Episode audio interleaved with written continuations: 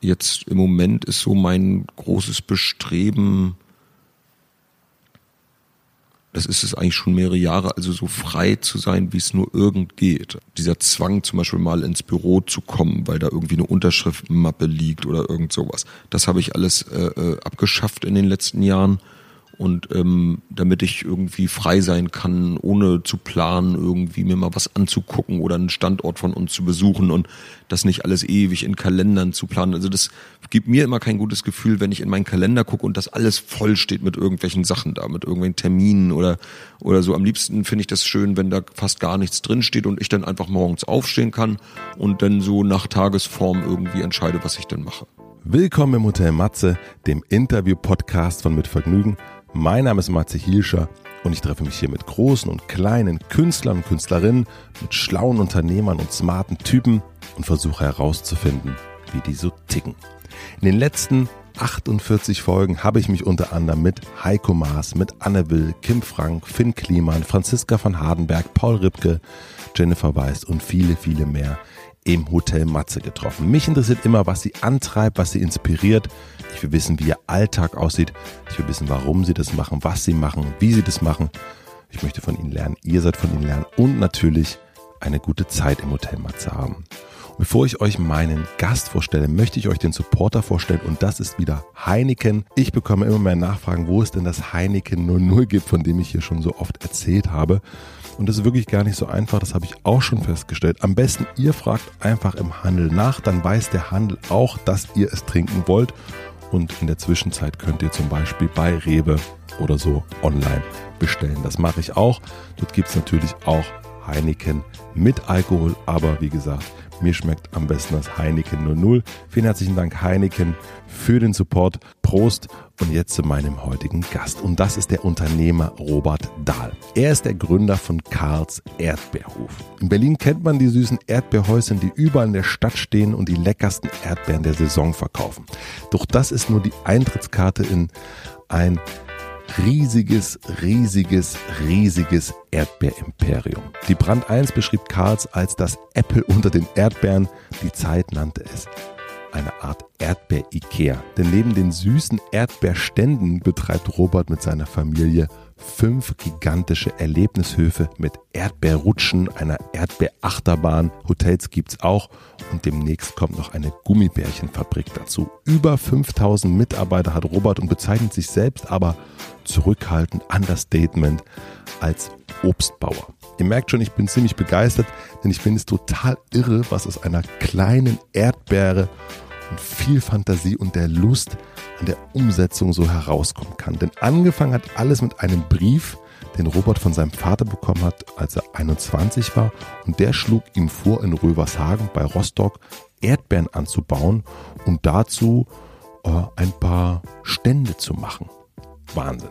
Wir sprechen über den Aufbau von Karls, über seine Vision und seine Werte. Wie behält er bei so einem großen, bei so einem riesigen Unternehmen slash Imperium den Überblick? Wie schafft er es loszulassen? Wo kommen die vielen Ideen her? Wie hält er seine Firma frisch? Und was hat das alles mit Disney zu tun?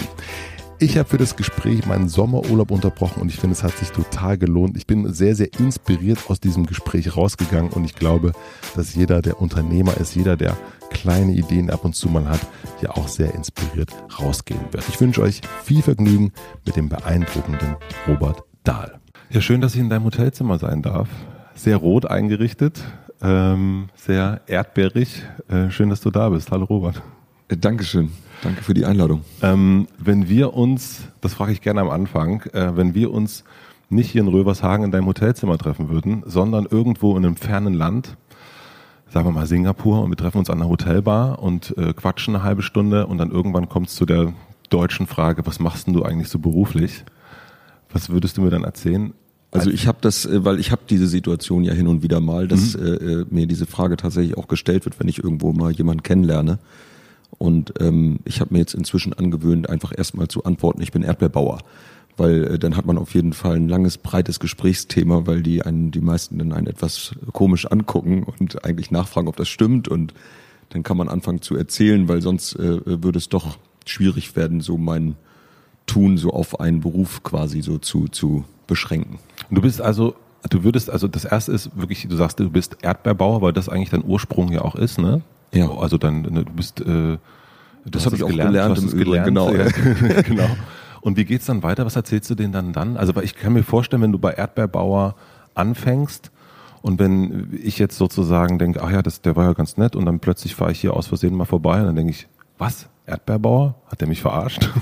Ja, das ist, also da, wie gesagt, also aus diesem Gespräch entsteht es ja schon meistens, dass man äh, dann anfängt zu erzählen und dann auch über den Erdbeeranbau tatsächlich, dann gibt es ja die Erdbeervermarktung und wenn man dann bei der ist, dann kann man und derjenige neugierig ist, dann kann man ja auch noch erzählen, dass es dann inzwischen, also aus diesen, es gab ja mal so einen kleinen Hofladen, also einen Abhofverkauf und das war schon, wenn man so will, so der Ursprung dann wiederum von dem, was wir heute Karls Erlebnisdorf nennen.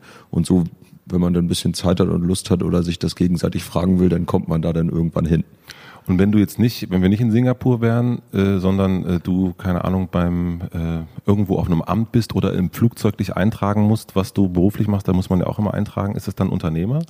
Äh, ja, das mache ich dann je nachdem, wie, wie ich gerade, äh, äh, also wenn ich richtig gut drauf bin, dann schreibe ich Landwirt hin. Äh, äh, aber wenn mein Ego manchmal dann zu groß ist und ich dann das Gefühl habe, das klingt dann doch irgendwie zu bieder und uncool, dann schreibe ich Unternehmer. aber es ist schon schwierig zu erklären, was du eigentlich machst, oder? Ja, es ist so, also Unternehmer trifft es denn insofern schon ganz gut, weil das ist tatsächlich so das, was ich so täglich mache. Also ich unternehme eine Menge Zeug, um, um irgendwie so unsere verschiedenen Geschäftsfelder so voranzutreiben. Wie viel von deiner täglichen Arbeit hat wirklich noch mit Landwirtschaft zu tun? Also ähm, wirklich deine, ja. Du hast, äh, kein, du hast kein dreckiges Hemd an, keine dreckigen Finger. nee, aber ich habe, äh, also ich, ich, ich mag das nach wie vor sehr und äh, jetzt ist ja gerade so die Erdbeerzeit, die, die, die neigt sich allmählich jetzt dem Ende, aber in der Vegetationsperiode, die geht ja so von April bis äh, Oktober, ähm, da spielt, steht das schon oft so mit im Fokus und äh, ich habe immer einen festen Tag und zwar Sonnabend, da bin ich immer auf jeden Fall Erdbeerbauer, weil ich dann äh, äh, immer so eine Feldrundfahrt mache hier mit unseren Leuten. Mhm. Und ähm, Wie kann ich mir das vorstellen? Hm. Ja, da treffen wir uns halt morgens um sieben, äh, steigen dann ins Auto, gucken uns alle Felder an, besprechen so, wie was so aussieht und machen uns so ein Bild über alles. Und ähm, und das ist äh, immer ein sehr schöner Tag für mich, also oder ein schöner Vormittag eigentlich. Das machst du immer jeden Samstag jetzt? Das mache ich jetzt immer jeden Samstag, solange wir Erdbeeren ernten. Mhm. Und ähm, und dann ist es natürlich so zwischendurch mal, dass man mal zu einer Messe fährt. Es gibt auch tatsächlich auch in der Branche, also im Erdbeerbereich, auch irgendwie Messen. Wirklich? Und, und ja, in Karlsruhe zum Beispiel gibt es eine große Erdbeermesse einmal im Jahr, die ist im November. Da fahren wir dann auch immer hin, so mit den Leuten aus dem Landwirtschaftsbetrieb. Und äh, ansonsten lassen wir uns auch viel in den USA inspirieren. Also in Kalifornien werden ja die meisten Erdbeeren angebaut auf der Welt. Und da gibt es auch viele Leute, die wir inzwischen kennen und wo man dann irgendwie so Erfahrungsaustausch über die Ernteorganisation und solche Dinge, das macht dann auch viel Spaß. Ähm, deine Geschichte, wenn man die so liest, äh, es gibt ein paar Artikel in der Brand 1, in der Zeit, natürlich auch Wikipedia und so weiter und so fort. Es geht, deine Biografie geht in diesen Berichten meistens mit 21 oder 22 los, mit einem Brief, den du bekommen hast. Stimmt. Ähm, mich hat interessiert, was war denn eigentlich vorher? Also was war eigentlich, was warst denn du für ein, für ein äh, wie, wie, kann ich mir so deine Teenager-Zeit vorstellen? Wie kann ja. ich mir vorstellen, was war vor 21? Ich habe da, das war eigentlich unspektakulär. Also ich hatte, äh, bin zur Schule gegangen, bin, äh, äh, hatte da Probleme, bin vom Gymnasium geflogen, bin auf die Realschule gekommen, habe dann da irgendwie mit Hängen und Würgen äh, meinen Realschulabschluss äh, geschafft. Äh, äh Was hattest du für Probleme, muss ich natürlich fragen? Einfach so Aufmerksamkeit, äh, äh, also ich habe das einfach sehr spät erst geschnallt oder verstanden, äh, dass das äh, eine gute Idee gewesen wäre, da mal zuzuhören irgendwie und hatte da mir immer einen Spaß draus gemacht und äh, das hat sich dann natürlich gerecht in sehr, sehr schlechten Zensuren. Hast du dann, machst du so einen Klassenclown oder? Ja. Und du schon. Hast, was hast du dann gemacht? Alles, was man, um irgendwie aufzufallen. Erzähl mal. was weiß ich. Irgendwelche äh, Unfug, äh, äh, die, um die anderen halt zu belustigen und, und äh, die Mitschüler und äh, ist jetzt auch nicht die schönste Zeit meines Lebens gewesen, vielleicht rückblickend. Wofür hast du den größten Ärger bekommen? In der Schule, ach, ich glaube mal irgendwie so Feuerlöscher ausprobiert im Klassenzimmer und äh, äh, da spuck ich fast einen Kaffee aus. Also da gab es eine Menge so Sachen. Und meine Eltern mussten da sehr tapfer sein und haben das aber immer geschafft, äh, mich dann trotzdem vor den Lehrern noch zu verteidigen und äh, damit ich dann wenigstens meinen Realschulabschluss bekomme. Mit welcher Note hast du den geschafft? Durchschnitt? Mhm. Oh, das war schlecht. Ich weiß es nicht mehr genau, aber ich glaube, zwei Fünfen waren auf jeden Fall auch dabei. also du äh, hättest auf definitiv nicht studieren können. Nee, leider nicht. Das habe ich dann wirklich auch hinterher ab und zu mal, weil ich dann schon gemerkt habe, gerade als ich noch jünger war, dass das äh, äh, einem so ein bisschen Minderwertigkeitskomplexe irgendwie bringt, wenn man also so eine schlechte, wenn man so gerade in seinem Umfeld eigentlich viele Leute hat, die selbstverständlich Abitur haben und selbstverständlich studiert haben und man dann irgendwie äh, eigentlich auf jeder Veranstaltung gefragt wird, was hast denn du eigentlich studiert und wo hast denn du eigentlich studiert? Und man dann so, ja, äh, also. Aber dann ist ja umso schöner, wenn du dann sagst, äh, du bist Erdbeerbauer. Ja. Ne? Und ist ja eigentlich ein ganz schönes Gefühl irgendwann. Aber warum, also ich, wenn ich jetzt, ne, äh, sagen wir mal so, ähm, nicht die Schule so richtig geschafft, äh, vielleicht anstrengend gewesen, Klassenklauen und so weiter und so fort. Warum hat dein Vater sich dann gedacht, Mensch, also der sollte doch mal unser Unternehmen äh, weiterführen? Ja, das ist dann, also erstmal habe ich ja danach, äh, nach der Schule dann eine Lehre gemacht, die hat wirklich geholfen, so, das waren ja drei Jahre, äh, äh, in einem Obstbaubetrieb und da ist das dann doch so nach und nach äh, etwas bei mir angekommen, also so, dass ich dann auch da selbst in dieser Berufsschule zum Beispiel allmählich besser wurde und und das dann alles irgendwann doch besser begriffen habe, dass das eigentlich ähm, auch ganz nett sein kann, wenn man da also der Sache folgt. Was haben die anders gemacht als jetzt in der in deiner äh, Realschule oder auf, auf, auf der anderen Schule? Eigentlich gar nichts. Ich glaube, ich war einfach wirklich sehr sehr unreif, also so und habe da einfach länger für gebraucht, also so so eine gewisse Reife einfach. Äh, äh ich musste einfach warten und äh, bis das ah, okay. dann kam. Also es ist gar nicht so, dass die jetzt ein anderes System hatten, nee. dir was beizubringen und das nicht. Äh, war jetzt ich glaube, ich hatte auch früher da wirklich nette Lehrer und so. Also ich habe die jetzt alle auch dann rückblickend ja nochmal wieder getroffen und so und dachte, Mensch, die waren doch echt total in Ordnung. Hast du dich entschuldigen müssen? Nee, nee, nee. Entschuldigung. Ja, aber ähm, nee, und dann war ich ein Jahr bei der Marine äh, äh, nach der Lehre. Das war dann auch irgendwie okay für mich. Und dann äh, bin ich ja nach Polen äh, von da aus. Also quasi, ich habe ja zwischendurch immer bei meinen Eltern dann auf dem Erdbeerhof gearbeitet, um ja da auch ein bisschen Geld zu verdienen. Und, ähm, und da war dann in einer Erdbeerernte, äh, also in der letzten Nacht dieser Marinezeit, äh, dass dann diese Idee so spontan geboren wurde, nach Polen zu gehen, weil dann plötzlich so viele polnische Erdbeerpflücker da waren und dann Polnisch zu lernen. Und das war dann schon so das erste Mal so, dass ich das auch so bewusster irgendwie auch dann wahrgenommen. Also so, das war schön einfach. Also da auf so einer katholischen Universität war ich da, habe dann Polnisch gelernt, bin auch jeden Tag acht Stunden da zu diesem Polnischunterricht hin und, und das war richtig gut. Bist du heute immer noch jemand, der viel lernt? Ja, richtig viel. Also ich ziehe mir Sachen rein, also nonstop und äh, habe da einen Riesenspaß dran. Also alles Mögliche. Was lernst du gerade? Ähm, auf jeden Fall äh, äh, immer weiter äh, so meine Sprachkenntnisse zu verfeinern. Das ist mir wichtig, also Englisch und äh, Polnisch insbesondere. Und ähm, aber auch so äh, fachliche Details, äh, wie man äh, Dinge produziert vielleicht, äh, also in unseren Manufakturen oder wie ein Kassensystem funktioniert oder wie eine eine Warenwirtschaftslogistik für ein Lagerhaus äh, funktioniert und solche Dinge, die, die interessieren mich sehr. Und jetzt hatten wir, wir haben ja ganz am Anfang ähm, sozusagen der, der Obstbauer, äh, der Erdbeeren äh, anpflanzt und jetzt, ich meine, ihr habt jetzt, glaube ich, fünf Erlebnishöfe, ne, ist das richtig? Hotel, ja. Café. Ähm, wie viele Leute arbeiten bei Karts? Also wir haben äh, ganzjährig sind es so gut 800, die hier beschäftigt sind, also in den verschiedenen Bereichen. Und dann gibt es äh, tatsächlich, äh, da haben wir jetzt selber mal einen Schreck bekommen im Juni, also weil ja dann äh, im Sommer ist der Betrieb ja sehr groß durch die ganze Vermarktung der Erdbeeren und auch in den Erlebnisdörfern ist mehr los. Dann kommen die ganzen Erdbeerpflücker natürlich dazu, die das sind alles äh, fast alles Studenten aus der Ukraine und das sind dann im Juni jetzt, äh, äh nachdem wir dann unsere Lohnabrechnung da gemacht haben, waren das tatsächlich 5.150 Leute die also in Lohn und Brot standen, wie man so schön sagt, im Juni. Und da denkt man dann schon, wow, das ist aber eine Menge. Also kommt mir dann selber auch viel vor. Und was ist deine Arbeit dann? Was hast du, was ist so dein Job hier? Ähm, ich schaue natürlich zum einen, dass der Betrieb, also der bis, so wie er bis dato ist, einfach gut läuft. Also mir ist es wichtig, dass alles äh, gepflegt ist, dass alles äh, sauber ist, dass unsere Mitarbeiter zufrieden sind, dass unsere Kunden zufrieden sind.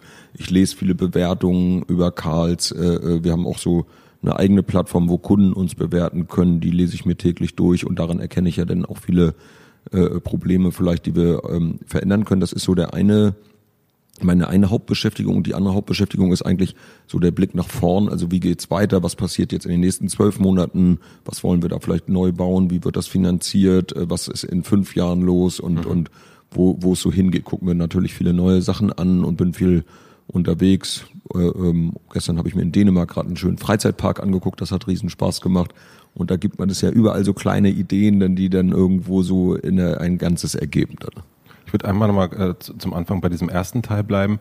Da kommt jetzt eine Bewertung rein. Ähm, findet irgendwas gut oder irgendwas schlecht oder hat irgendwas, ist irgendwas passiert. Mhm. Was machst du dann mit der Information?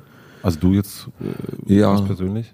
Also manchmal nehme ich die einfach erstmal so hin. Also wenn das jetzt eine, eine, eine also wir haben auch viele positive Kritiken natürlich, äh, dann, dann ist das für mich einfach eine wichtige Information, um, also wenn sich jetzt äh, gehäuft irgendwas positiv bewertet wird, dass wir so einfach so das Bewusstsein, okay, da, da ist was, was vielen gefällt, das kann man entweder vielleicht nochmal ausbauen oder kann das einfach weiterverfolgen. Was war da, was hast, hast du ein Beispiel dafür? Ähm, ja, gut, jetzt fällt mir da eher gerade irgendwie was Negatives ein. Wir hatten sonst an dem Standort in Berlin zwei Jahre lang jetzt so ein, also das nannten wir Plunge. Das ist, also das ging darum um das Thema Wasser. Mhm. Und das haben wir nur ausgerechnet, nachdem es im letzten Jahr den ganzen Sommer geregnet hat, haben wir das dann gesagt, ach, das ist ja doch nicht so eine gute Idee, haben das jetzt sein gelassen. Und das fanden dieses Jahr natürlich viele äh, unserer Kunden wirklich mehr als bedauerlich und haben das auch äh, teilweise äh, äh, dann frustriert da geäußert. Mhm. Und das haben wir jetzt auch zum Beispiel sehr uns zu Herzen genommen und planen jetzt da wirklich gerade so eine richtig große Wasserwelt, die da im, zum nächsten Jahr gebaut werden soll. Das heißt, du nimmst so etwas auf, also du nimmst so ein, also ein Feedback auf und sagst dann, okay, wir haben das eigentlich letztes Jahr, dieses Riesending haben wir zugemacht und jetzt machen wir das nächstes Jahr wieder auf. Genauso. Wahnsinn. Ja, ja, das ist ja aber äh, äh, wichtig. Und manchmal sind es aber auch so Kleinigkeiten irgendwie, wenn, wenn ähm, jemand ähm, sich darüber beschwert, dass äh, vielleicht die äh, Schnitzel in der Hofküche äh, vor Fett getrieft haben, die Kartoffeln kalt waren und die Cola warm. Äh, das ist dann zum Beispiel so eine Sache, die ich dann einfach mal so rauskopiere oder einen Screenshot mache und das dann äh, so einer Teamleitung hier in, in, an einem Standort, an dem entsprechend, da stehen immer in diesen Bewertungen auch von welchem Standort das so ist, das ist so sortiert mhm. und äh, schickt denen das dann einfach so, damit die das dann auch nochmal sich zu Herzen nehmen. Und wie schaffst du das, dass du dann nicht denkst, weil das stelle ich mir so vor, ne, du bist, äh, du hast so angefangen, du hast diesen Hof aufgebaut, äh, du ja auch selbst. Äh, wie schaffst du es dann, dass du nicht losrennst und nach ähm, hier rausgehst auf den Hof äh, und, und sagst, sagt mal, was ist denn hier mit eurem Schnitzel? Warum ist der Schnitzel nicht da? Äh, oder warum schmeckt der Schnitzel nicht so, wie es sein soll? Also musstest du das lernen Fällt dir das leicht, äh, da loszulassen und sozusagen hier, hier zu sitzen und zu sagen, so ich kopiere das mal raus und leg's nicht sofort Hand an? Jein, also ich äh, äh verbringe, jetzt sitzen wir hier gerade äh, im Büro, äh, Hotelzimmer, Schrägstrich, aber die äh, äh, haben, ähm, also ich bin hier nicht so viel. Also ich ah. bin schon ganz gerne eigentlich da, wo die Dinge auch passieren und bin so ganz äh, äh, äh, mobil unterwegs. Ich habe ja auch keinen Computer hier stehen. Und, äh, Hast du einen äh, Computer? Nee. nee. Ähm, aber äh, ich hatte mal einen und äh, ich habe festgestellt, dass ich irgendwie, ich komme mit, mit dem Tablet oder mit dem Handy einfach besser klar und schneller und ähm, und habe das auch so unseren ganzen Betrieb der ist so äh, äh, aufgebaut dass wir wirklich also alles äh, was wir hier machen vom Handy aus machen können. Also wir haben auch unser ganzes Warenwirtschaftssystem unsere sämtlichen Programme und so weiter die laufen alle als App auch und äh, äh, und da komme ich super mit klar. Und dann kann ich eben auch da sein wo wo wo wir so arbeiten und bin dann nicht so viel im Büro und das heißt aber, wenn wir kurz noch beim Schnitzel bleiben, ähm, du bist dann, äh, das gibt Momente, wo es dir leicht fällt und Momente, wo es dir auch schwer fällt, nicht sofort hinzugehen und zu sagen, ich, ich, ich greife ein? Ja. Ab. Also ich mache das schon ganz gerne eigentlich natürlich einzugreifen und äh, äh, ähm, aber ich gebe mir da auch jetzt gar keine Mühe, mich da irgendwie zurückzuhalten. Also ich äh, habe eher das Gefühl, dass das unsere äh, Mitarbeiter auch ganz gut finden. Also wenn ich da äh, äh, mich einbringe und und ähm, und das dann äußere. Okay. Ja. Und bei dem zweiten Part, was du erst erzählt hast, war ja so die, die Vision weiterzuentwickeln äh, von, von Karls.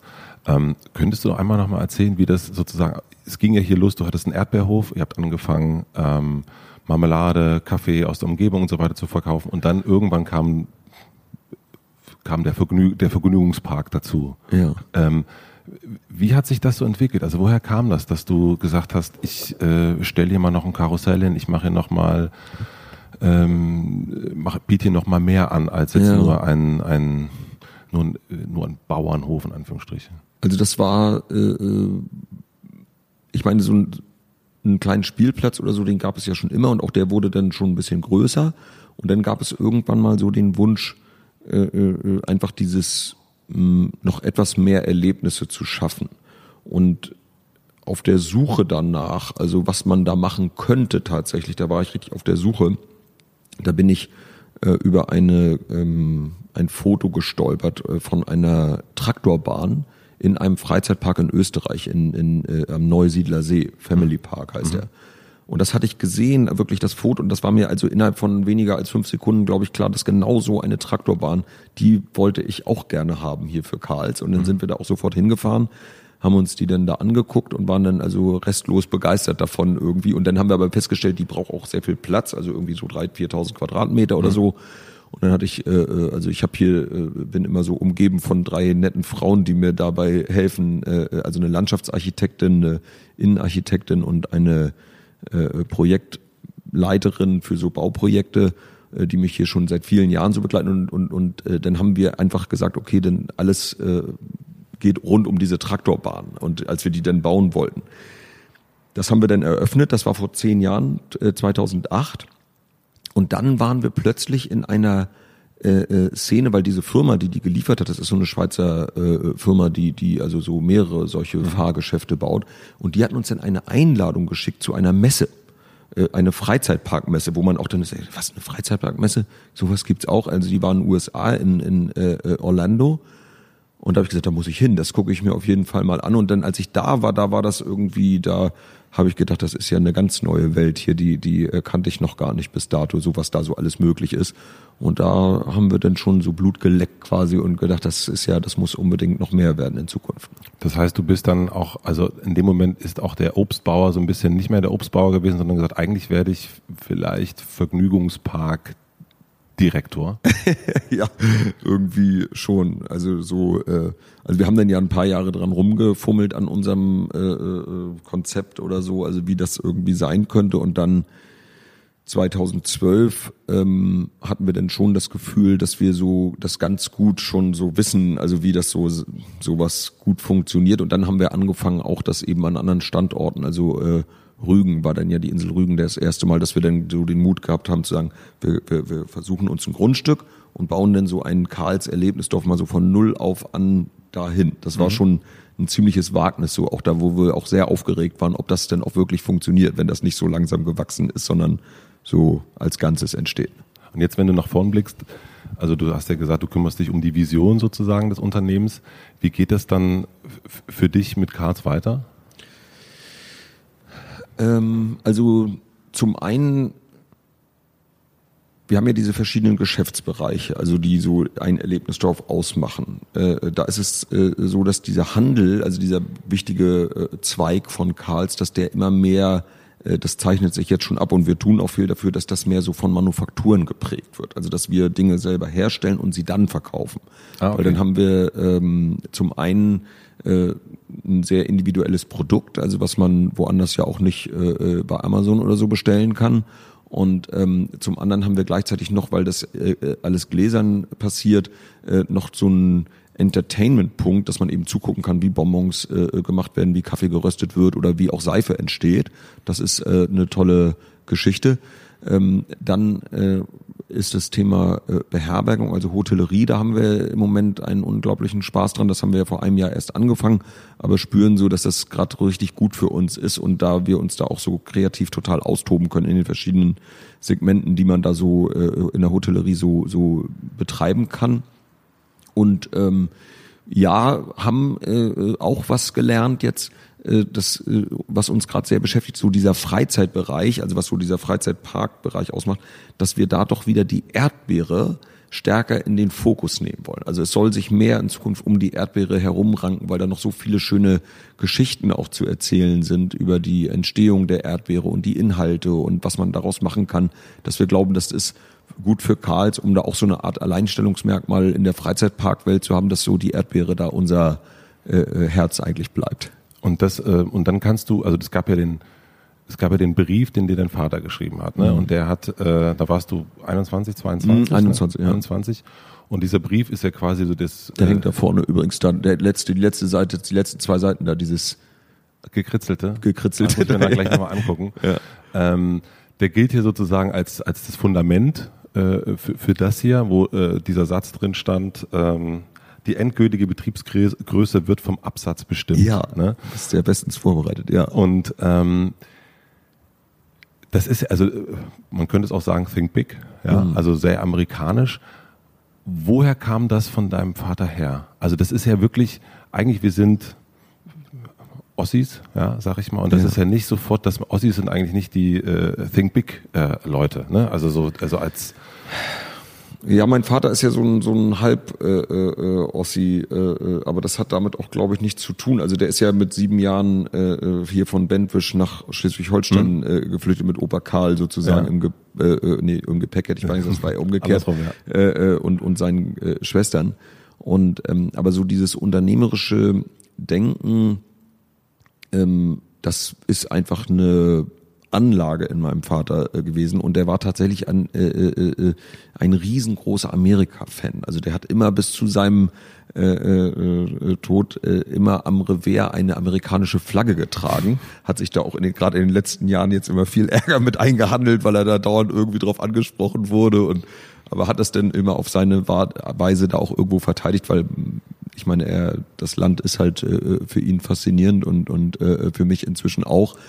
Ähm, und hat da auch viel äh, so Unternehmerisches mitgenommen irgendwo und auch tatsächlich so diese Art vielleicht auch äh, äh, so angstfrei ähm, Dinge auszuprobieren. Und, und das hat er uns, also meiner Schwester und mir auch schon früh immer so mitgegeben, eigentlich diese äh, Idee davon, also Dinge auszuprobieren und nicht so äh, schon vorher eigentlich zu resignieren, bevor man, also man kriegt ja auch alles kaputt geredet, wenn man wollte oder so, aber Ja. man kann es halt auch ausprobieren und also diese, dieser, dieses Vertrauen darauf, dass äh, äh, man am Ende das ja auf jeden Fall überlebt. Also ich meine, was äh, äh, hat man groß zu verlieren sozusagen? naja gut, ich meine, ihr habt jetzt, äh, ihr macht jetzt Millioneninvestitionen, Ja. ne, wenn ihr was Neues aufbaut. Also ähm, und gleichzeitig baut ihr aber etwas auf, was total unabhängig ist. Ne? Also soweit du sagst, du bist nicht abhängig von Amazon, du baust das alles selber, du bist, äh, du bist, hast ja dein komplett eigenes Ökosystem gebaut hier, wo eigentlich du bist unabhängig. Ja, das ist auch eine, aber auch immer schon so, äh, äh, so irgendwo unser Plan gewesen. Also wenn wir auch sonst hatten wir nicht so viele äh, große Pläne, also wie, wie mal was werden soll. Das entsteht auch nach wie vor immer doch noch recht ad hoc irgendwo. Aber so diese, dieser Drang nach Unabhängigkeit, der war schon immer sehr groß und, und äh, das fühlt sich natürlich auch gut an und macht einen auch ähm, oder bremst einen dann nicht so aus in der Kreativität, wenn man immer diese Gewissheit hat, dass man auf jeden Fall irgendwie ähm, weiterkommt und, und nicht äh, auf, aufgrund der Entscheidung von einer einzelnen Firma oder so plötzlich irgendwie ein Riesenproblem hat. Was ist dir, also ist dir irgendwas passiert oder, oder euch was passiert, wo ihr gemerkt habt, das, äh, das lohnt sich dann voll? Also, ne, also ich meine, diese Risikobereitschaft ähm, oder diese Unerschrockenheit, äh, jetzt in, in Hotels zu investieren, in äh, wirklich Millionen Investitionen betrei zu betreiben, ist da was passiert, wo ihr gemerkt habt, dass, wo euch das Selbstbewusstsein geschenkt worden ist oder speziell in dir? Also bist du, bist du immer auf die Füße gefallen oder bist du auch irgendwann mal hingefallen und hast gemerkt, du, das tut gar nicht so weh, wenn man so hinfällt? Ja, doch, wir hatten äh, äh, immer wieder auch schwierige Zeiten. Also wir haben ja auch schon mal richtig äh, äh, hart daneben gegriffen, so im Laufe meiner äh, Selbstständigkeit, äh, äh, teilweise selbst verschuldet. Da hatten wir hier in der Nähe von Rostock so einen großen Mühlenhof gekauft, äh, äh, wunderschön eigentlich, steht unter Denkmalschutz. Das haben wir dann für für damalige Verhältnisse unglaublich viel Geld saniert, haben uns da ans Äußerste wirklich gebracht, also der dessen, was, was eigentlich der Betrieb ertragen konnte. Und dann haben wir das eröffnet und das lief nicht. Und das war ein Desaster. Da haben wir also zwei Jahre wirklich für gebraucht, uns da so richtig wieder von zu erholen. Das war so, das war schon eine, es war irgendwie auch eine, eine, eine Erfahrung, die einen unheimlich äh, dann stark gemacht hat, weil man dann spürt, also so in dieser Not, also wenn es so richtig, richtig schwer mal wird, wie viel Kraft denn äh, so in einem steckt, also Dinge auch wieder zu verändern.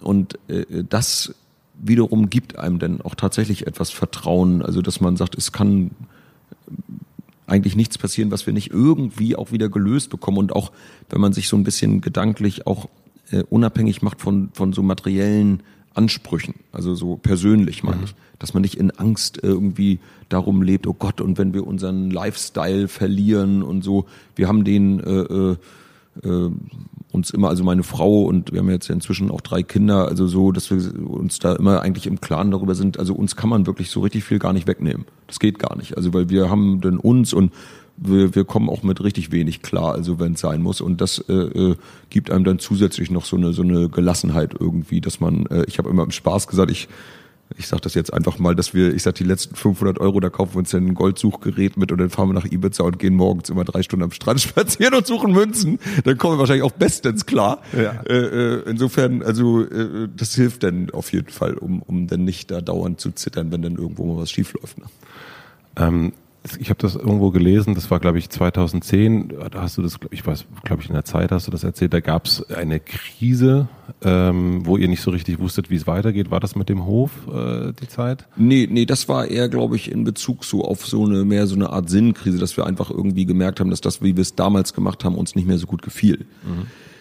Ähm, Kannst du darauf ein bisschen ja, also wir haben, wir hatten ja der Betrieb, also wir hatten ja äh, keinen Plan, wie Karls mal sein soll irgendwie. Und hatten äh, äh, ja eine, eine ganze Zeit lang, also dann dieses, also nicht bei den Erdbeeren, die Erdbeeren liefen immer relativ stetig. Eigentlich, da hat sich auch nicht so viel verändert, sondern eher Felder wurden ein bisschen größer, ein paar mehr Verkaufsstände, Qualität steht im Mittelpunkt und so weiter. Das war das also läuft. nicht so spektakulär. Aber dann dieses äh, äh, äh, Thema äh, Erlebnisdorf, das äh, wucherte so ein bisschen aus irgendwie, weil wir immer so einen äh, blöden Spruch uns selber irgendwie, wir fanden das besonders äh, äh wahrscheinlich cool oder wie, dass wir äh, gesagt haben, äh, es muss dem Fisch schmecken und nicht dem Angler. Das war so ein Satz, den haben wir wirklich oft gesagt. Und das ist eigentlich sowas von bescheuert, also im Nachhinein, weil das heißt, also weil wenn Dinge liefen, also gut verkauft wurden, dann haben wir es gemacht, weil sie gut liefen. Äh, ist auch so eine, glaube also ich, sehr kundenzentriertes äh, Denken. Ja. Mhm. Und ähm, aber dann passiert es natürlich, dass man möglicherweise plötzlich ganz, ganz viele Sachen macht, die einem ja selber persönlich überhaupt gar nicht mehr gefallen. Hast du ein Beispiel? Und, äh, ja Dinge verkaufen, die schrecklich sind. Also so äh, äh irgendwie, äh, äh, wir hatten damals, äh, äh, ich mache das immer an diesem Brotbeispiel gerne fest, weil das ist so für mich so so äh, krass gewesen dieses Beispiel. Also wir hatten Brot verkauft. Ähm, und, und äh, haben das hier auch selber gebacken, aber das war eigentlich, das ist eine Backmischung gewesen. Mhm. Also aus irgendwie 28 verschiedenen Inhaltsstoffen und äh, völlig egal, aber das sah trotzdem so Landbrot und da stand auch ein großes Schild drüber, Landbrot, aber das, das war ein Witz eigentlich, das Ganze. Und das ist so, äh, äh als wir das dann erstmal erkannt haben, also dass das eigentlich so was von blöd ist, also so äh, äh zu agieren oder ich sag mal ein, ein äh, äh, das Schrecklichste, was wir hier glaube ich mal hatten, das war irgendwie so ein lila Gummiball, der der äh, leuchtete mit so kleinen LED-Lampen, wenn man den auf die Erde geschmissen hat, also mhm. so äh, für Kinder. Der lief wie blöd. Also da haben wir irgendwie, glaube ich, tausend Stück in der Woche von verkauft oder so.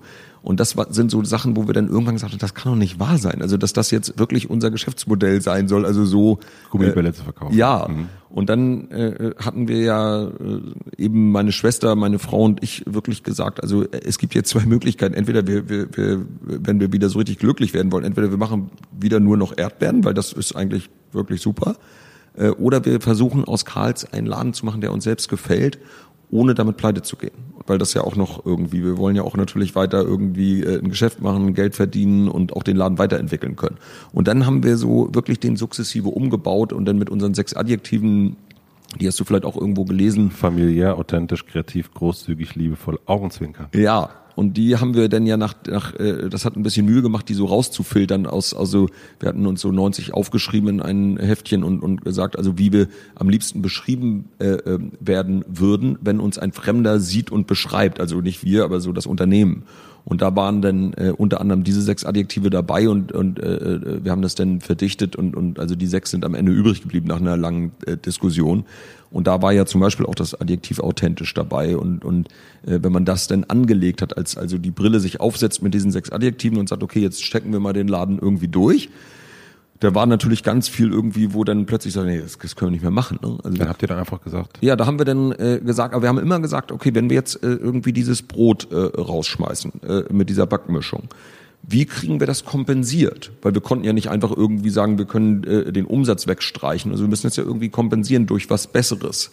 Und dann äh, und so sind wir dann vorgegangen und und sind da immer noch so ein bisschen in diesem Prozess drin, aber so wir sind so bei 90 Prozent mindestens, glaube ich. Also wir haben so richtig viel Ordnung reingebracht und inzwischen auch wirklich kann man auch wirklich sagen, äh, äh, dass uns der Laden auch richtig gut gefällt. Also wir mögen ihn jetzt gern und auch was wir so machen und der Kaffee, wie wir ihn rösten und wie wir ihn importieren und dass wir unsere Pommes irgendwie in Rapsöl frittieren statt in Palmfett und das sind alles so, also da gibt's tausende kleine Geschichten und die die äh, dazu beitragen, dass wir selber das eben total toll finden hier. Ne? Wie wichtig ist eine Vision für so ein Unternehmen wie wie wie Karls?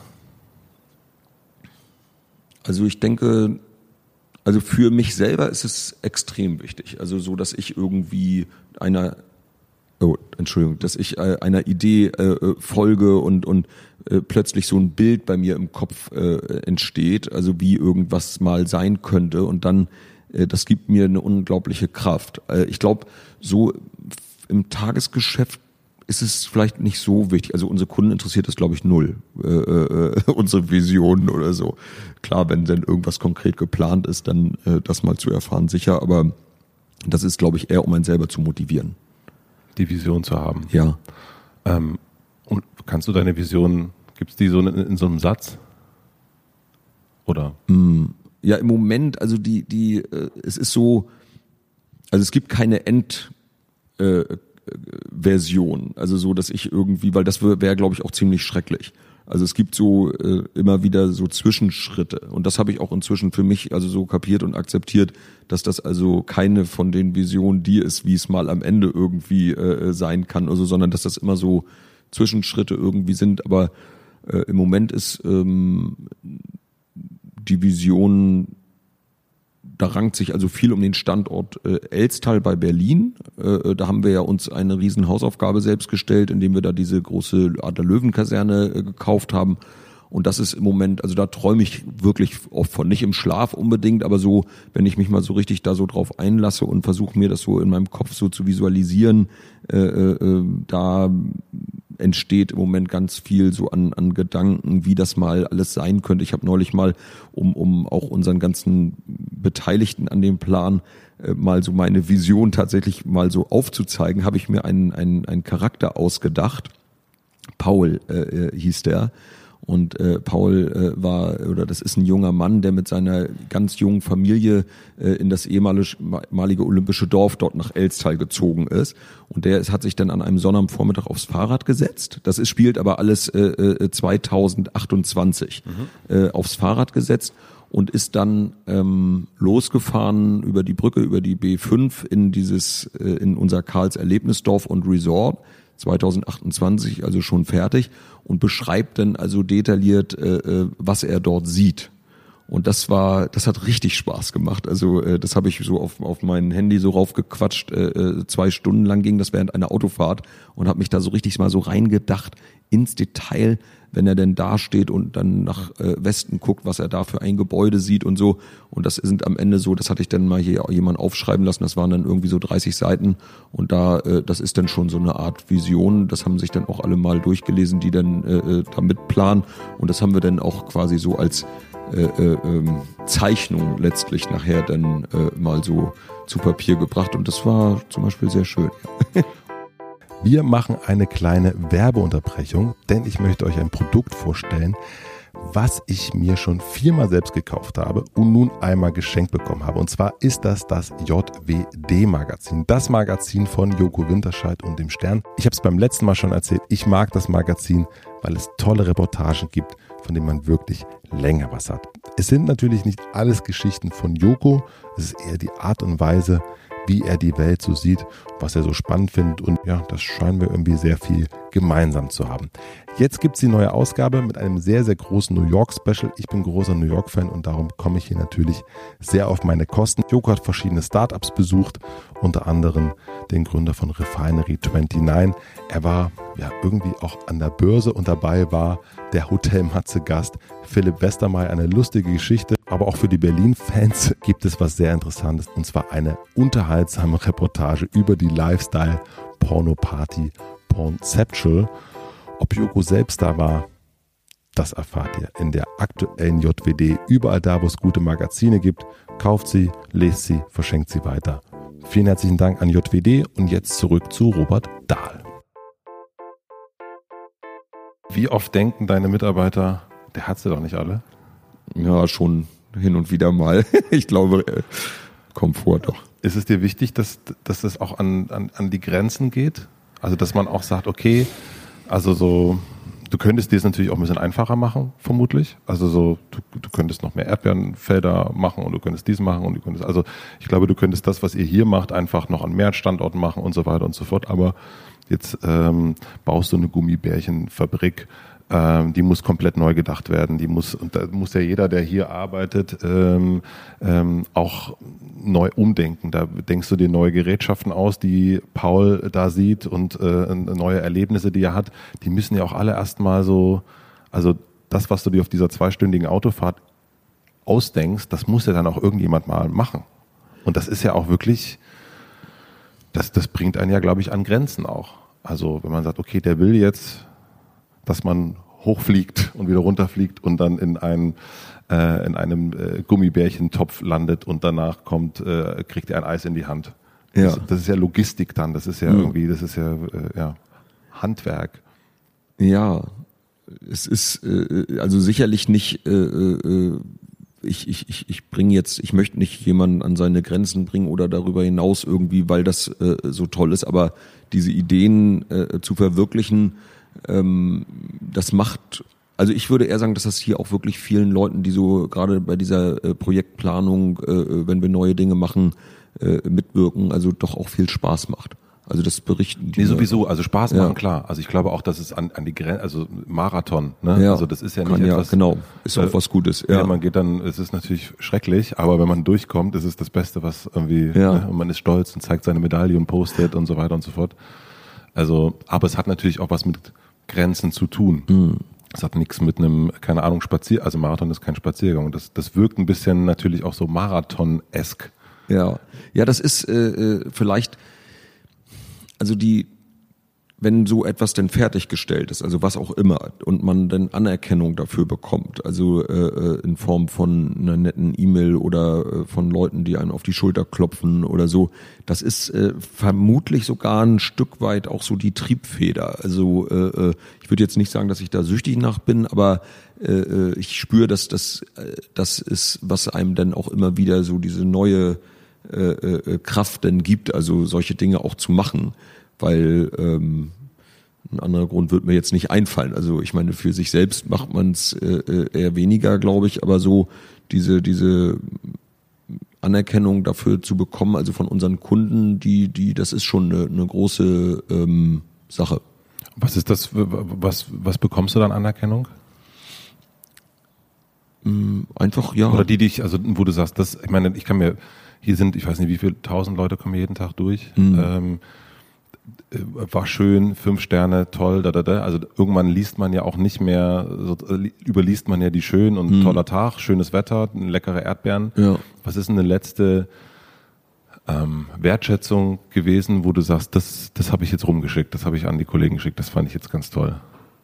Ähm, ja, das sind teilweise schon auch individuelle Kundenmeinungen, aber jetzt zum Beispiel letzte Woche habe ich einen äh, äh, Menschen kennengelernt, allerdings erst am Telefon, äh, der aus Baden-Württemberg äh, kommt und dann eine große Nudelfabrik betreibt und der war mit seiner Frau auf Rügen im Urlaub. Mhm. Und der hatte uns danach eine ganz nette E-Mail geschrieben und äh, weil er auch dabei ist, so ein Manufakturendorf aufzubauen in, in Baden-Württemberg in einer alten Kaserne und mit dem habe ich dann telefoniert und, und dann von so einem, äh, von so jemandem, der noch viel mehr Lebenserfahrung hat als man selbst und so viel aufgebaut hat, irgendwie dann so eine anerkennenden Worte irgendwie für das, was man da so selber gemacht hat, irgendwie zu bekommen. Also der war ganz begeistert über Karls.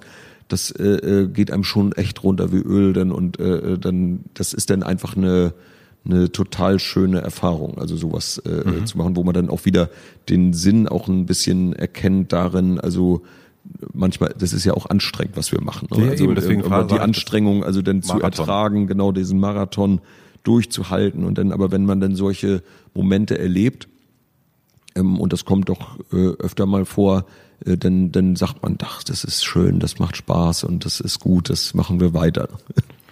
Es ist ja, also ich, ich habe Karts kennengelernt durch die Erdbeerhäuschen in Berlin, ähm, da Erdbeeren gekauft und so weiter und so fort. Und dann sind wir vor vier Jahren an die Ostsee gefahren und plötzlich bin ich hier vorbeigefahren in Rövershagen und dachte, heiliger Bimbam, was ist denn das bitte? Und bin hier durchgelaufen äh, mit meiner Frau und mit meinem Sohn und ich konnte es überhaupt nicht fassen. Also ich konnte nicht fassen, wie man aus so einer Erdbeere so ein Riesending bauen kann. Ja? Und, äh, und wie das. Und dann ist das, der Eintritt ist frei. Man ist es zugänglich für alle. Es ist in so viele Details. Gestern dann auch, äh, oder vorgestern gesehen, dann äh, Walk of Farm, äh, äh, Sternchen auf dem, auf dem, auf dem äh, Asphalt. Also so ganz viele, oder hinterm Pommesstand gibt es ein kleines Bild, was da hängt. Das sieht wahrscheinlich kaum jemand, aber das sind so viele kleine Sachen, die einen da so äh, die da einen so ins Auge springen äh, und man sieht auch, okay, es gibt nicht wie sonst überall so Überwachungskameras, es ist sehr frei, alles gestaltet. Ich habe mich gefragt, wie, also der Berührungspunkt und wenn ich so, die Artikel, die ich gelesen habe, sind relativ ähnlich. Sind, die sagen, die Leute sagen, ey, ich, ich habe diese Erdbeeren gekauft äh, irgendwo in Berlin und plötzlich bin ich hier vorbeigefahren und dachte, heiliger Bimber, was ist denn hier los? Mhm. Ähm, wie viel ist Planung und wie viel ist Zufall von dem? dass das dann so entsteht. Also äh, man könnte ja sagen, ja, ist ein ganz guter Trigger, äh, hier sozusagen, dass das Bonbon in Berlin, was es überall gibt, und dann irgendwann, wenn man in den Urlaub fährt, kommt man an so einem riesen Ding vorbei. Und dann geht's dann weiter nach, man war mal im Urlaub, dann fährt man zurück nach Berlin, stellt fest, ach, hier in der Nähe gibt's ja auch so einen Park und ja. so weiter und so fort. Also wie viel ist von dem das ist so eine Mischung eigentlich. Mhm. Also äh, äh, es passiert uns schon öfter mal, dass wir erst rückblickend eigentlich erkennen, dass das eigentlich irgendwas genial daran war an irgendeiner Sache oder so äh, äh, oder eine sehr, sehr gute Idee. Aber äh, wir, wenn, wenn wir hier in unserer kleinen Planungsgruppe so zusammensitzen, ähm, dann ergibt so eine Diskussion oftmals, also so eine, so eine Idee wird dann, die entsteht so innerhalb von Minuten manchmal irgendwie irgendeine gute Idee. Ähm, und aber das äh, manchmal natürlich auch denken wir auch oder versuchen wir auch irgendwie strategisch zu denken, äh, äh, was wie irgendwie gemacht werden müsste, um dann das und das zu damit zu erreichen. Ähm, so richtig geklappt hat das eigentlich meistens nicht, haben wir so. Also so, wenn man das so, sich so, so wild vornimmt irgendwie. Äh, es ist eher, also so meine Überzeugung inzwischen, also wenn wir alles äh, mit viel Liebe machen, also wirklich mit viel Hingabe im Detail, einfach so im Detail arbeiten und so ein Walk of Farm, diese Promenade wirklich einfach in Ruhe ausarbeiten, eine tolle Beleuchtung machen, ein paar äh, äh kleine äh, Witze da reinbringen, dann ist das einfach ähm, dann wird das irgendwann auch wahrgenommen. Also denn, denn, denn äh, ohne dass wir das irgendwie, wer weiß wie strategisch irgendwie planen und, und so äh, ist es natürlich auch so, wenn man jetzt etwas ohne Hingabe und Liebe macht, dann wird das natürlich auch nichts. Das ist ja ganz klar. Und das, auch das passiert uns andauernd mal, wenn wir irgendwie so glauben, dass wir so schnell mal irgendwie, ach Mensch, da hinten sind jetzt immer so viele Leute, war jetzt neulich so ein Beispiel irgendwie bei diesem neuen Hüpfkissenland, äh, da muss er unbedingt nochmal irgendwie so ein Stand hin mit, mit äh, äh, Cola oder, oder, oder solchen Sachen, Eis. Ähm, und dann wurde das auch so lieblos und, und so da hingeklatscht und äh, läuft null. Also das war eigentlich so sonnenklar, dass das genauso. Und wenn man das jetzt anders gemacht hätte, also so richtig wirklich äh, äh, äh, gut geplant und, und, und mit ein bisschen Spaß auch bei der Planung und so weiter, dann wäre das wahrscheinlich sehr, sehr gut. Das werden wir auch irgendwann nochmal nachholen. Aber so, äh, äh, das ist immer so, so viel Strategie bedarf es eigentlich gar nicht, sondern einfach immer Hingabe, Liebe im Detail und dann wird's richtig gut. Aber wie schaffst du es, dass das dein Team auch übernimmt? Weil jetzt zum Beispiel, also man muss es vielleicht einmal kurz erklären, dieser Walk of Farm, das ist quasi, man steigt aus dem Auto aus und läuft der Weg ins, ins Dorf sozusagen. Ja. Und das sind äh, da sind irgendwie, da gibt's irgendwie diese Sterne, die man vom, von Hollywood äh, Walk of Fame kennt, stehen dann äh, Walk of Farm da, haha, musste ich lachen. Ja. Dann gibt's dann Tiergeräusche, dann gibt's die Beleuchtung, dann kommt dann, also man hat sozusagen allein schon diesen Weg zu laufen. Und normalerweise, wenn man solchen Wegen langläuft, sind die nie geil in irgendeiner Form. Die sind nie, äh, sind nie besonders. Und äh, mein Sohn schon, ah, hier gibt's äh, hier Tiere, ich höre Tiere. Und dann merkt man, ah, nee, das sind ja nur, und es sind nicht nur Lautsprecher, sondern es sind dann wieder Vogelhäuschen, die da drin sind, wo dann ja. wieder die Lautsprecher drin sind. Ja. Also es ist so viel, und es ist eigentlich, wenn man jetzt mal so, die meisten Leute denken, ja, meine Güte, das ist ein Weg zum, zum Erdbeerhof. Mhm. Aber wie schaffst du, ich meine, einerseits du natürlich auch mit diesem Riesenimperium, was du hast, mit 5000 Leuten, die hier arbeiten äh, im Sommer, dann daran zu denken, ja nee, die Lautsprecher, die machen wir in dieses Vogelhäuschen rein. Beziehungsweise wie schaffst du es, nicht, du wirst dir ja nicht selber bauen, dass dein Team denkt, ah, wie machen wir das jetzt, dass das, ähm, dass auch dieser Weg vom Parkplatz zum Eingang richtig, richtig geil wird.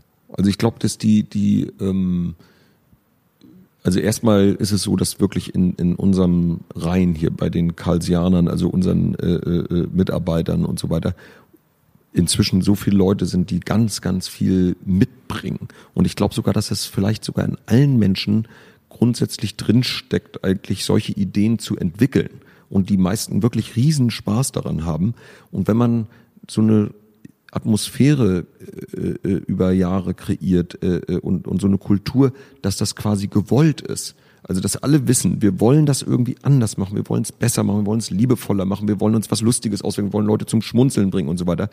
Dann, dann ist das äh, äh, nachher eine Eigendynamik. Ne? Also die, die, das muss dann nicht alles von einem selber kommen. Ich habe selber auch haufenweise Ideen, aber wenn die kommen auch von von äh, ganz vielen Leuten äh, gleichzeitig. Also gerade wenn ich jetzt an diesen Walk of Farm denke, da habe ich äh, ganz wenig nur zu beigesteuert, äh, aber so diese Atmosphäre zu schaffen, also dass das eben äh, gewollt, erlaubt und gewünscht ist, das äh, schwappt sogar auf unsere Kunden wirklich über, dass die, ich weiß nicht, ob das bei anderen Unternehmen auch so ist, aber wir haben äh, irgendwie 320.000 Facebook-Fans und die schicken uns Urlaubsfotos, wenn die irgendwas Lustiges sehen, wenn die eine lustige Parkbank sehen, die irgendwie anders ist als andere Parkbänke, dann schicken die die uns und sagen, das müsst ihr auch mal machen, mhm. weil die irgendwie über die Jahre so, glaube ich, dann auch äh, das so mitgekriegt haben, dass die, die bei Karls, die machen da solche Sachen irgendwie. Und dann entsteht, dadurch entsteht natürlich ein riesen Fundus an, an, an Ideen. Und, und so passiert es dann. Mir ist es aufgefallen, auch in der, in der quasi in der Gründungsgeschichte, dass ähm, äh, ich, das habe ich gelesen, dass ich glaube, es war auch wieder dein Vater, äh, der ein, ein Foto von, äh, von Olympischen Spielen gesehen hat und da ein Erdbeer, äh, ein Erdbeerstand war. War mhm. das dein Vater? Ja. Ja, nee, das Foto, also meine Schwester war auf dem, das war ein Wimbledon, äh, Wimbledon Schüleraustausch. Meine Schwester Ulrike hat das Foto gemacht äh, von diesem Erdbeerstand, weil sie natürlich auch sofort gesehen hat, das ist wohl eine sehr gute Idee. Und dann hat mein Vater den äh, das Foto gesehen und ist dann ja, ja, ich glaube zwei Tage später stand er dann schon hier äh, in Warnsdorf auf dem Erdbeerhof, weil er den sich da aus England dann äh, besorgt hatte. Genau, weil das fand ich nämlich total spannend, weil normalerweise so, so viele, viele Leute und ich glaube, das man fragt sich natürlich, warum ist so ein, so ein Ding hier so erfolgreich, ne?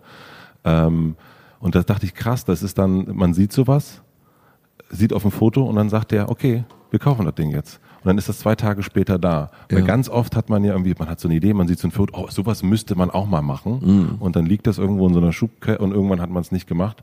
Aber das scheint hier irgendwie so ein, der Spirit von Anfang an zu sein, okay, dann, das ist geil, das kaufen wir und ja. das lassen wir nachbauen und das aber innerhalb von äh, äh, zwei, drei Tagen. Also diese Geschwindigkeit auch zu haben. Ja.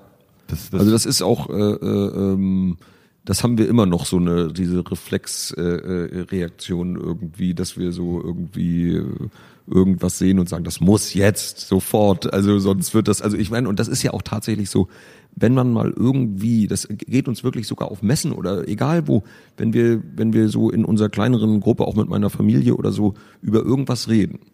Und wir brauchen irgendwie, also ich sag mal länger als eine Minute, irgendwie, dass man dann doch nochmal Dinge fragt, dann kann man wirklich eigentlich sagen, weg, weg, brauchen wir nicht. Weil, weil dann fängt man an, irgendwie das so in Frage zu stellen. Also, oder man sagt ja und dann ist es ja und dann muss es auch gemacht werden. Weil, weil sonst, also man, wenn man zu lange über eine Sache redet, dann, dann kommt man eigentlich am Ende immer zu dem Ergebnis, dass man es eigentlich nicht machen sollte. Und, und, und äh, so haben wir da eine relativ strikte Art irgendwie, dass wir äh, Dinge, also und wenn wir, wenn wir uns da mal nicht dran halten an dieses Gesetz und wirklich fünf Minuten über irgendwas diskutiert haben und es dann trotzdem machen, dann ist eigentlich auch schon mit Sicherheit das so, dass es nicht funktioniert. Ja. ich habe das mit einem Münzwurf. Ja. Ich habe irgendwann gedacht, dass ich, okay, ich kann mich nicht entscheiden.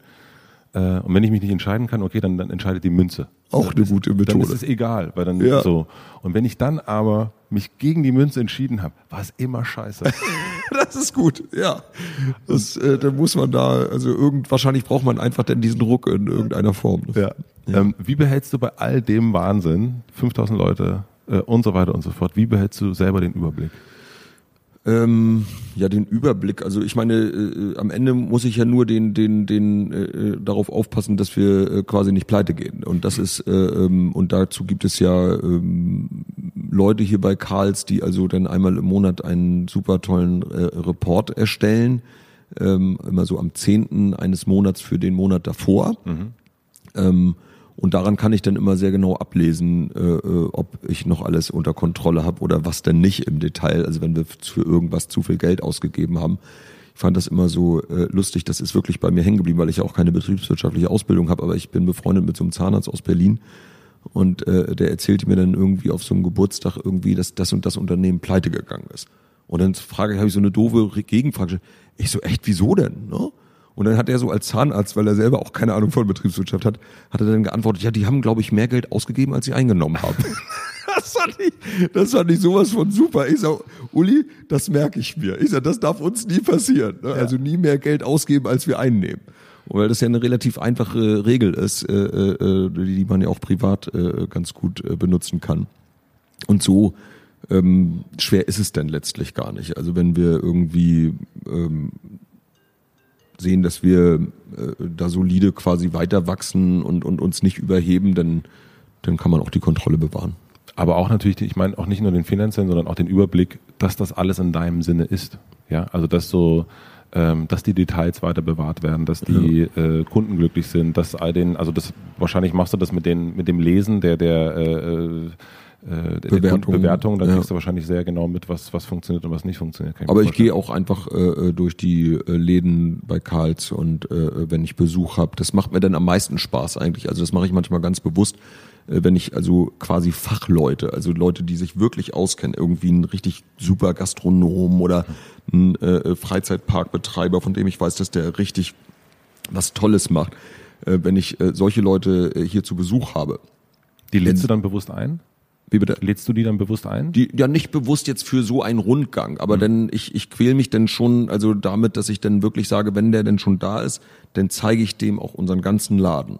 Und das, dann spüre ich plötzlich, ähm, dass äh, die natürlich, also ich sehe dann plötzlich ja unseren Laden durch deren Augen, weil der ja neben mir steht. Mhm. Ich spüre ja quasi, was der denkt. Also, äh, äh, und wenn das jetzt ein Gastronom ist und ich mit dem irgendwie bei uns in, in unsere Pfannkuchenschmiede gehe und äh, äh, sehe, dass das äh, irgendwie da oder spüre, es riecht nicht gut, äh, äh, die, die ist eine riesenlange Schlange und hinter dem Tresen guckt irgendwie jemand äh, äh, in sein Handy, statt sich da zu beeilen und und so, dann dann sehe ich das irgendwie viel kritischer äh, als wenn ich das alleine wahrnehme. Und das so, diese Rundgänge, ich meine, ich mache sie auch alleine und sie auch zu, dass ich mich dann irgendwie sensibilisiere, diese Dinge wahrzunehmen. Aber also da solche Rundgänge, die, die mache ich halt oft und da sehe ich dann einfach, ob, ob ähm, äh, das gut ist oder nicht. Früher, als mein Vater noch gelebt hat, bis vor zweieinhalb Jahren, da war der auch öfter zu Besuch hier und dann sind wir auch über die Felder gefahren.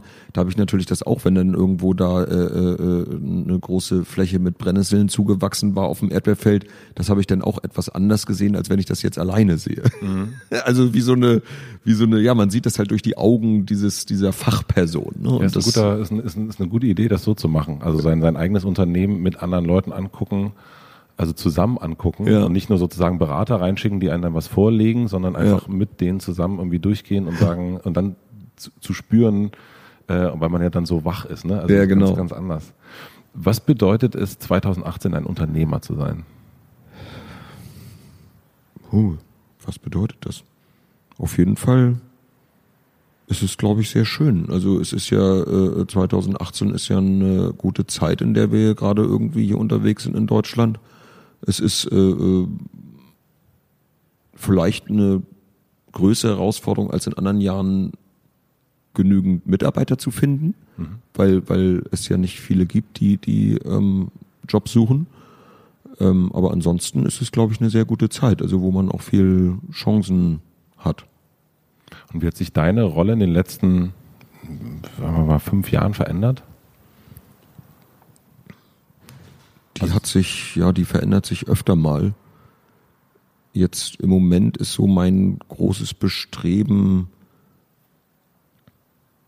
das ist es eigentlich schon mehrere Jahre, also so frei zu sein, wie es nur irgend geht. Also ich habe äh, äh, so diese, diese, diese, diese, dieser Zwang zum Beispiel mal ins Büro zu kommen, weil da irgendwie eine Unterschriftmappe liegt oder irgend sowas. Das habe ich alles äh, äh abgeschafft in den letzten Jahren und ähm, damit ich irgendwie frei sein kann, ohne zu planen, irgendwie mir mal was anzugucken oder einen Standort von uns zu besuchen und das nicht alles ewig in Kalendern zu planen. Also das gibt mir immer kein gutes Gefühl, wenn ich in meinen Kalender gucke und das alles voll steht mit irgendwelchen Sachen da, mit irgendwelchen Terminen oder, oder so. Am liebsten finde ich das schön, wenn da fast gar nichts drin steht und ich dann einfach morgens aufstehen kann und dann so nach Tagesform irgendwie entscheide, was ich dann mache. Hilft da auch äh, zu sagen, ich habe keinen Computer? Oder zu entscheiden, dass du keinen Computer mehr hast, sondern zu sagen, weil wenn man einen Computer hat, dann geht man auch immer zu diesem Computer hin. Ähm, und wenn man den, wenn man sagt, ich habe eh nur noch ein Handy, äh, mit, kann dem sein. Ich, mit dem ich das mache, dann. Ja, das kann sein, dass der Computer diese Anziehungskraft, die dadurch, dass ich keinen mehr habe, äh, äh, das hat vielleicht geholfen, ja. Du hast erst, äh, bevor wir das Mikro angemacht haben, hast du erzählt, dass du dir Elon Musk äh, anguckst ja. und, und dir äh, anschaust, was der so macht. Äh, was, was hast du von dem gelernt oder was siehst du bei dem dir raus? Also ich, ich finde den einfach nur sensationell. Ich habe auch, also ich liebe generell Biografien. Ich, ich, also ich lese äh, viele Autobiografien und und in jeder äh, oder meistens ist es so, dass ich da doch schon irgendwo ähm, irgendwas mitnehme und natürlich orientiert man sich immer an, an Leuten, die eben viel größer sind, viel mehr irgendwie erreicht haben. Und das äh, hilft einem ja auch die, ähm, also das zu relativieren, was man selber macht. Damit man nicht irgendwie denkt, oh, das ist ja alles schon so viel und so groß und Hilfe und wie soll man das alles schaffen? Und dann äh, tut mir das irgendwie gut, solche Unternehmergeschichten zu lesen, zum Beispiel von Elon Musk, äh, äh, äh ähm, wenn ich denn sehe, was die, wie, wie viel mehr die irgendwie äh, äh, zu leisten imstande sind und das ja offensichtlich auch irgendwie organisiert bekommen und das gibt mir dann wieder so, ja, den Mut und auch so die Gelassenheit, dann zu sagen, das kriegen wir auch irgendwie hin. Da Was hast du von Elon Musk gelernt? Ähm, also was ich wirklich ein bisschen beneide, äh, ist so diese, auch wenn er da, glaube ich, im Moment oft mit aneckt, ist so diese wirklich äh, äh, äh, völlig ähm, freie Kommunikation. Also dass er irgendwie überhaupt keine Angst zu haben scheint, irgendwie auch Leuten auf die Füße zu treten und äh, sich das mit Anlegern zu verscherzen und so, weil er an seinen äh, äh, Konzept glaubt, an sein Produkt glaubt und äh, das bewundere ich wirklich. Also da äh, äh, möchte ich auch noch ein bisschen an mir arbeiten. Also äh, da vielleicht ein bisschen selbstbewusster da zu sein, also zu sagen, das ist gut und richtig, was wir machen und dann auch äh, ein bisschen ähm, vielleicht hier und da auch lieber dann mal anzuecken. Was hast du von der Disney-Biografie gelernt? Boah, alles. Den, nee, das habe ich wirklich, also da von Disney habe ich drei verschiedene Autobiografien gelesen und Hast auch die von Neil Gabler auch gelesen? Welche? Neil Gabler, glaube ich. Ja. Die äh, diese, ja. diesen, diesen 1200 Seiten Schinken. Ja, ich habe die wirklich mir reingezogen, weil weil ich äh, äh, und es gibt ja auch tolle Filme auch äh, über äh, Walt Disney, also teilweise ja richtige Dokumentation. Also als das in, in, in Los Angeles das Disneyland eröffnet wurde, da gab es ja eine richtig zweiteilige super Dokumentation auf Arte. Und ähm, da, das ist schon so, dass Walt Disney, glaube ich, die Dinge gemacht hat, nicht um irgendwie sein Vermögen zu vermehren oder Geld zu machen, sondern wirklich einzig und allein, um, um, um mit viel Liebe im Detail sich selber oder vielleicht auch anderen zu beweisen, dass es überhaupt geht. Und das finde ich großartig. Also du schreibst äh, einen monatlichen Brief an deine Mitarbeiter. Mhm. Habe ich mal gelesen. Irgendwo machst du das noch? Nee. Machst du nicht mehr? Nee, wir haben jetzt inzwischen, ich bin aber manchmal jetzt geneigt, da wieder zu zurückzukehren, weil das war eigentlich sehr schön. Das haben wir immer mit der Lohnabrechnung ganz altmodisch dann per Post verschickt. Mhm. Und ähm, jetzt haben wir inzwischen äh, so eine Plattform, äh, die, die die Mitarbeiter sich auf ihr Handy laden können und wo ich dann, äh, also die können da Ideen posten, unsere Mitarbeiter, und ich kann eben äh, äh, Botschaften, entweder eine Videobotschaft oder eben äh, Briefe dort äh, posten. Aber es ist so, dass äh, ungefähr nur die Hälfte der Mitarbeiter die äh, runtergeladen hat, äh, äh die App. Und äh, ich kann ja auch niemanden dazu zwingen, äh, bei der Lohnabrechnung da, da, gut, den Brief musste man sich auch nicht durchlesen, den kann man auch wegschmeißen, aber da hatte ich zumindest das Gefühl, dass ihn erstmal alle gekriegt haben. Das war insofern noch ein bisschen schöner. Was hast du da reingeschrieben? Och, entweder das, wie gut es uns gerade geht bei Karls oder äh, äh, was wir so für Probleme haben, was wir für äh, äh Pläne haben. Das ist äh, äh, auch irgendwie immer ein ganz wichtiges Thema. Ich habe immer, ich glaube, dass die Leute, das höre ich auch oft von den Mitarbeitern, dass die das natürlich äh, schön finden, wenn die gut informiert sind. Also dass sie einfach äh, äh, wirklich wissen, was wir äh, machen, weil die das, das ist eine unangenehme Situation für irgendeinen Mitarbeiter, wenn der von einem Kunden vielleicht angesprochen wird. Ja, und ihr baut ja da irgendwie jetzt so einen Wasserpark in Berlin und der so, echt, was, habe ich noch gar nicht gehört. Äh, äh, das ist äh, ja doof. Es ist allerdings heute natürlich so äh, durch Facebook und so, dass unsere Mitarbeiter, also ich würde fast sagen, alle Mitarbeiter äh, unsere Facebook-Seite geliked haben und dann dadurch auch immer äh, brandaktuell informiert sind und das hat sich alles dadurch etwas äh, äh, verändert, diese Kommunikation. Du kannst sozusagen deinen Mitarbeiterbrief einfach bei Facebook posten und dann. Ja, es ist, es ist wirklich fast so. Ähm, also ganz offensichtlich bist du äh, Millionär mit Erdbeeren geworden. Ähm, wann hast du das äh, gab, also wie oft denkst du, das gibt's ja alles gar nicht, dass ich mit einer Erdbeere Millionär geworden bin? Ach, das denke ich nie. Das denke ich nie. Also das ist so eine äh, Kategorie, die, die, äh, ich weiß auch ehrlich gesagt gar nicht genau, wie die Definition eines Millionärs ist. Also ich finde dieses Wort, äh, äh, das würde ich für mich niemals in Anspruch nehmen. Das passt überhaupt nicht zu mir und und äh, das ist macht mir eher Unbehagen irgendwie. Ähm, und es ist also meine Frau und ich und auch meine Schwester, wir lachen manchmal regelrecht darüber, wie mit was für einer Naivität wir immer noch diesen Laden hier führen, obwohl der eigentlich, uns ist das denn schon mal zwischendurch bewusst, dass der ziemlich groß geworden ist und wir auch äh, viel bewegen, aber wir äh, haben das, wir realisieren das nur sehr selten. Also meistens haben wir immer noch so das Gefühl, dass wir jetzt ja gerade am Anfang stehen und jetzt wissen wir endlich, wie es genau funktioniert und jetzt ab in Zukunft machen wir es denn richtig und und irgendwie äh, herrscht da immer noch so eine so eine Art äh, Start-up äh, äh, Neubeginn Kultur, die die ich will die eigentlich auch nie aufgeben, wenn es irgendwie geht. Also wenn mir das gelingt, dann wäre ich ganz glücklich. Ne? Ich habe noch drei schnelle Fragen fürs Ende. Mhm. Ähm, was möchtest du gewesen sein? Auf jeden Fall möchte ich, also das finde ich, als mein Vater jetzt vor zweieinhalb Jahren, Jahren gestorben ist, da ist mir bewusst geworden, weil ich dann so viele Leute getroffen habe, die, die, die mein Vater wirklich irrsinnig gemocht haben. Und zwar jeder. Auch wenn das irgendwie da, wo er sein Auto zur Reparatur gebracht hat oder der Postbote, der, der irgendwie ihm seine Briefe gebracht hat und so weiter. Und da, äh, äh das ist mir oft im Kopf jetzt rumgegeistert, dass ich das irgendwie, das ist schon erstrebenswert, glaube ich, irgendwie so in Erinnerung zu bleiben, dass man äh, als äh, äh ja gemocht wurde. Ich habe es irgendwo mal gelesen, dass jemand gesagt hat, er möchte, dass auf seiner Beerdigung so viele Menschen kommen, wie es nur irgendwie geht. das ist auch gut, ja. Fand ich so als Lebens als Lebensmotto irgendwie auch ganz äh, äh, ganz ganz ja. ja, dass wenn man zu einer Beerdigung geht, dann scheint man ge also geliebt Stimmt. worden zu sein. Ja. ja. Ähm, was welches Buch, welchen Film oder oder welches Kunstwerk ähm, würdest du einem Neugründer empfehlen, dass er sich angucken sollte, um ja, vielleicht eine gute Firma aufzubauen? Was hat dich da inspiriert oder welches Buch verschenkst du ähm, Gründern, Unternehmern? Also ich würde da jetzt nur schwer ein einziges rauspicken können. Wir können aber, auch drei nehmen. Wie bitte? Wir können auch drei nehmen. Nein, aber da würde ich, ich würde eher das schon so sagen, dass ich also äh, äh Gründern äh, generell empfehle, auf jeden Fall viele Autobiografien zu lesen. Weil das ja, also Unternehmerautobiografien, um, um ähm, äh, so verschiedene Entwürfe ähm, zu verstehen, wie man Unternehmen aufbauen und betreiben kann und vor allem auch um zu verstehen, wie selbst große und größte Unternehmen mal wirklich richtig, richtig klein angefangen haben und auch mit sehr, sehr viel Arbeit äh, das meistens verbunden war. Welche Biografien äh, würdest du da empfehlen? Also die Disney haben wir jetzt schon gehabt und Elon Musk. Ja, ich fand auch äh, äh, die der Allesverkäufer über Jeff Bezos äh, natürlich äh, super spannend. Und äh, früher ähm, hat mich das auch äh, zum Beispiel von äh, über ähm, den Gründer von äh, Walmart, ähm, jetzt ist mir der Name gerade entfallen, äh, Walter, äh, keine Ahnung, Walter mhm. mit Vornamen.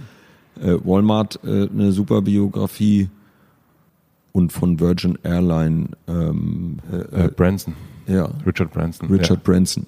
Ja, weil der auch von also auch äh, auch irre, ja eigentlich Ja. ist, ne? Und, Ja, ja. und, und äh, sich voll reinstürzt, äh, auch äh, irgendwo runterspringt, irgendwas selber immer selber macht auch, Ja. fand ich auch total krass. Das Typen. ist äh, äh, auch wirklich sehr, sehr faszinierend. Und gestern zum Beispiel bin ich mit äh, einem äh, äh, netten Mitarbeiter, waren wir in Dänemark und auf dem Rückweg hat der mir von seinem Schwager erzählt, der in Namibia ein Riesenunternehmen dort betreibt mit 6200 Mitarbeitern und hat da Brauereien und in der Lebensmittelbranche und aber auch vier Hotels, die er da betreibt und so. Und dann habe ich gestern Abend nochmal so die Seite gegoogelt und dachte, wow, das ist ja ein Tausendsasser, also was da so, wie, wie, wie weit das gefächert ist. Und für sowas kann ich mich auch sehr, sehr äh, begeistern. weil du selbst auch der Tausendsasser bist und sein willst. Äh, ja, wahrscheinlich ja. ja, irgendwie schon wahrscheinlich. ja. Und die letzte Frage, ähm, das ist immer die letzte Frage. Äh, stell dir vor, ich habe eine riesengroße Plakatwand für dich gebucht am, äh, in Berlin am Alexanderplatz. Und du darfst einen Satz draufschreiben, äh, der mit deinem Namen unterschrieben ist und es darf keine Werbung sein. Ähm, so. ähm, welcher Satz würde da draufstehen von dir? Also ich finde Zitate natürlich schön. Ähm, ein, wir haben ja unser Büro auch ein bisschen damit gespickt. Guck mal da hinten an der Wand, da steht äh, dieser lateinische Spruch per aspera ad astra. Äh, wir haben den so übersetzt, es gibt verschiedene Übersetzungen auf Google. Über raue Pfade kann man zu den Sternen gelangen. Traumhaft, finde ich. Also wirklich schön. Äh, äh, über raue Pfade kann man zu den Sternen gelangen. Per aspera ad astra. Und das wäre doch vielleicht ein schöner Satz, äh, äh, um Menschen Mut zu machen. Unbedingt. Vielen herzlichen Dank für das schöne Gespräch. Ich habe äh, total viel mitgenommen und äh, freue mich jetzt noch ein bisschen durch dein Hotel zu wandern und äh, noch ein paar Erdbeeren zu essen. Vielen herzlichen Dank. Okay, danke. Vielen herzlichen Dank fürs Zuhören. Ich freue mich wie immer, wenn ihr diesen Podcast bewertet, wenn ihr ihn abonniert, wenn ihr ihn weiterempfiehlt. Ich freue mich über Nachrichten von euch, egal wo. Bei Instagram bin ich Matze Hirsche, bei Facebook Hotel Matze. Ich freue mich über Gastvorschläge. In diesem Fall, Robert Dahl, war tatsächlich ein Vorschlag von euch, von einem Hörer. Dummerweise habe ich deinen Namen vergessen. Tut mir total leid. Ich habe gerade bei Instagram gesucht nach dieser Nachricht, aber die Filterfunktion bei Instagram ist da nicht so gut. Vielen herzlichen Dank für den Vorschlag und auch vielen herzlichen Dank für das Intro zu Robert Dahl. Das hat sehr geholfen, denn Robert gibt gar nicht so viele Interviews. Schreibt mir sehr, sehr gerne, wenn ihr Gastvorschläge habt. Ich nehme das sehr ernst und gucke da auch nach. Vielen herzlichen Dank nochmal an dich, lieber Unbekannter. Und ja, wenn ihr ein Intro machen könnt, zum Beispiel zu Arnold Schwarzenegger, ich meine das wirklich, wirklich ernst, äh, sehr gerne, da brauche ich wirklich Unterstützung. Und nun gibt's endlich mal wieder eine Podcast-Empfehlung zum Weiteren. Und ich glaube, wenn ihr Hotel Matze gut findet, dann könnt ihr hoffentlich auch was mit dem Unter 1 Podcast von der Female Future Force anfangen, von unseren Freundinnen von Edition F. Der wird moderiert von der Redaktionsleiterin Silvia und die lädt sich für jede Folge inspirierende Gäste ein, um mit denen über ihren Werdegang zu sprechen, um übers Stolpern und wieder aufstehen zu sprechen und was sonst noch so passiert ist. Und jetzt wünsche ich euch noch einen schönen Tag, eine gute Nacht, viel Spaß bei all dem, was ihr gerade so macht. Vor allen Dingen herzliche Grüße an alle die, die gerade von A nach B mit dem Zug, mit dem Bus, mit dem Auto, mit dem Fahrrad fahren. Macht ein Bild davon, schickt mir das bei Instagram. Vielen herzlichen Dank. Bis zum nächsten Mal. Schön, dass ihr da seid. Euer Matze.